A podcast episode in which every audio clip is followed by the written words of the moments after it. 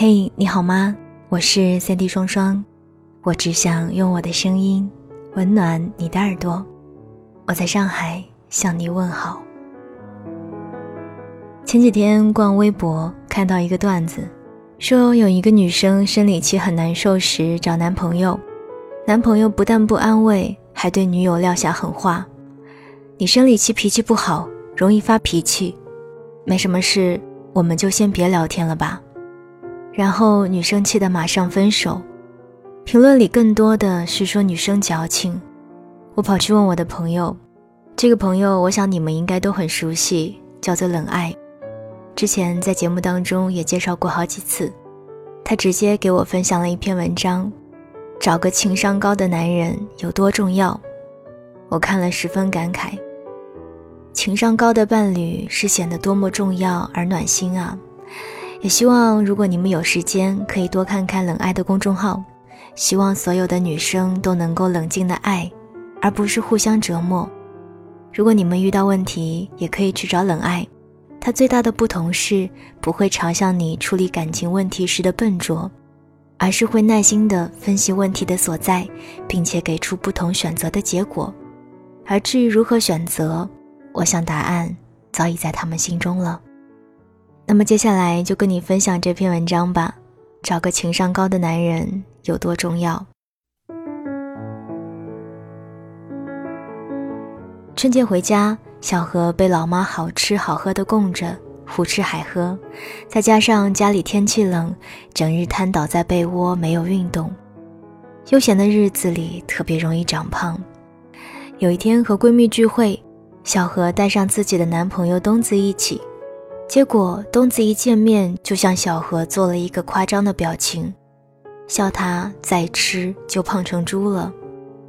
闺蜜们和小何的男朋友东子见面也不过三次，还没有熟到随便开玩笑的份上，闺蜜们的脸一下子就黑了，心想：胖就胖啊，蹭你家盐，喝你家油，吃你家粮食了。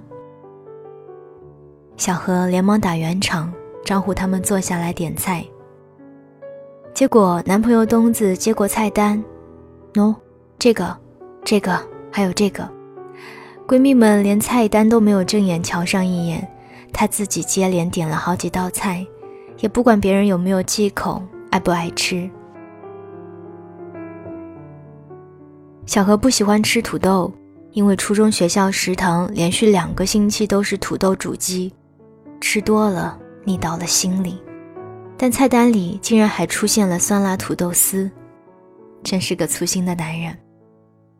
吃饭期间，小何和闺蜜们聊起在外工作的情况，小何男朋友插嘴道：“女孩子嘛，反正最终是要嫁人的，在外也估计闯不出什么名堂，还不如回家老老实实找份工作，结婚后在家生小孩做家务。”话不投机半句多，在闺蜜们忍不住焚上小何男友的嘴之前，双方提前结束了这场聚会。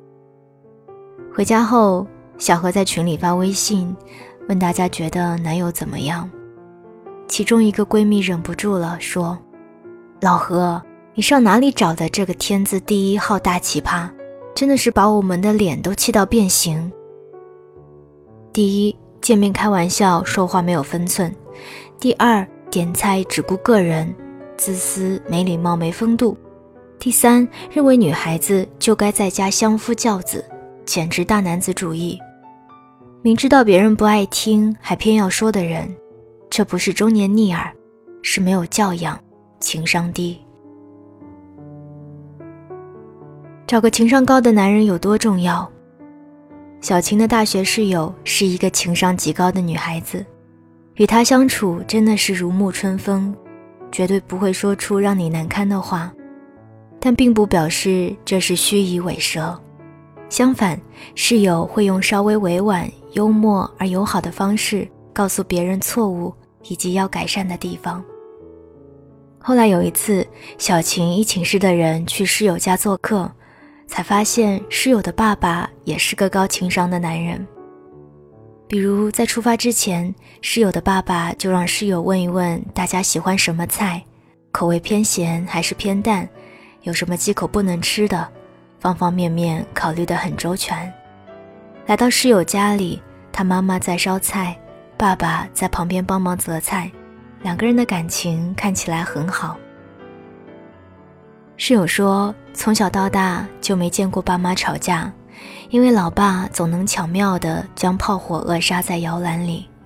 老妈生气，他绝对不会以更生气的姿态去压制，而是等老妈气差不多消了，送一束花或者陪她看一场电影，然后散步聊天，将吵架提到的难题都解决。在这样家庭环境下成长的室友。在人际关系和为人处事方面，明显要比其他人更游刃有余。情商高的男人为人处事知世故而不世故，情商高的男人能更好的处理婚姻的关系，能成为家庭的润滑剂，无形之中减少家庭的摩擦，不至于让生活一地鸡毛。都说近朱者赤，近墨者黑。与情商高的男人在一起，女人也会受到熏陶，不焦躁，具有同理心，同样也能梳理好自己与家庭、社会之间的关系。长辈们经常告诫我们，找男友要知冷知热的，会疼自己的。如果他不疼你，那与其说他情商低，还不如说他没有想象中那么爱你。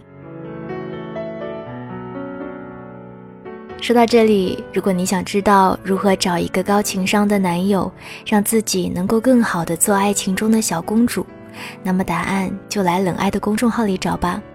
冷静的冷，爱情的爱，关注冷爱公众号，回复“晚安”两个字，你想知道的，在那里都能找到。我相信他也能够给你一个客观而清晰的指导。我是三 D 双双，我只想用我的声音温暖。你的耳朵，晚安，亲爱的你。